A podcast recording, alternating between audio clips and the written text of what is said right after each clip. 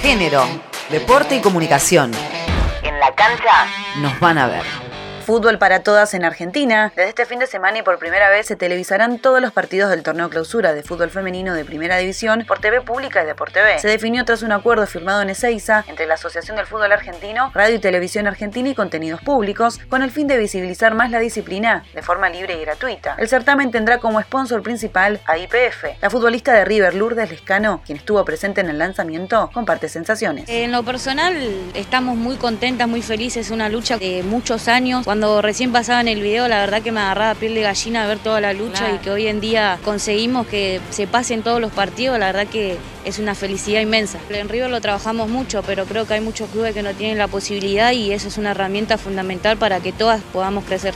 Primera fecha del torneo clausura IPF que se verá en la TV abierta. El sábado 14 de agosto desde las 11 de la mañana comienza oficialmente la transmisión con el partido entre Gimnasia y Lanús en el Estadio Único de La Plata, mismo escenario donde jugarán a las 13 Villa San Carlos y Guayurquiza. Ambos encuentros serán televisados por TV. La jornada termina a las 15 con Deportivo Español que recibe a Racing y podrá verse por streaming de los medios públicos.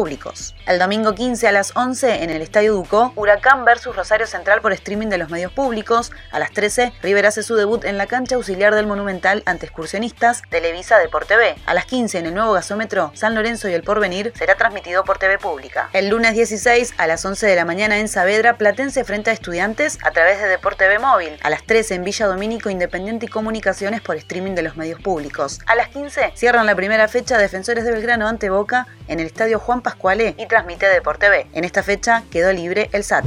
Se vienen los Juegos Paralímpicos Tokio 2020 versión 2021. De cara al evento más importante para el deporte adaptado, desde el 24 de agosto y hasta el 5 de septiembre participarán más de 4.000 atletas de todo el mundo. La delegación argentina está conformada por 57 deportistas que competirán en 11 disciplinas. Atletismo, bocha, canotaje, ciclismo, fútbol para ciegos, judo, natación, remo, taekwondo, tenis de mesa y tenis en silla de ruedas. La atleta Janina Martínez, medalla dorada en Río 2016 y el judoka Fabián Ramírez, doble medallista que disputará sus sextos juegos, portarán la bandera nacional.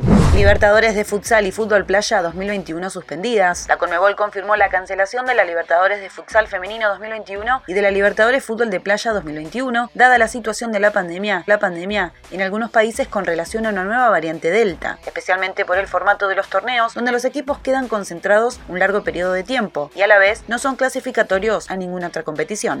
Las Panteritas en acción. La selección argentina femenina de vóley U18 se concentra y prepara en el CENAR de cara al Mundial que se disputará en México del 20 al 29 de septiembre.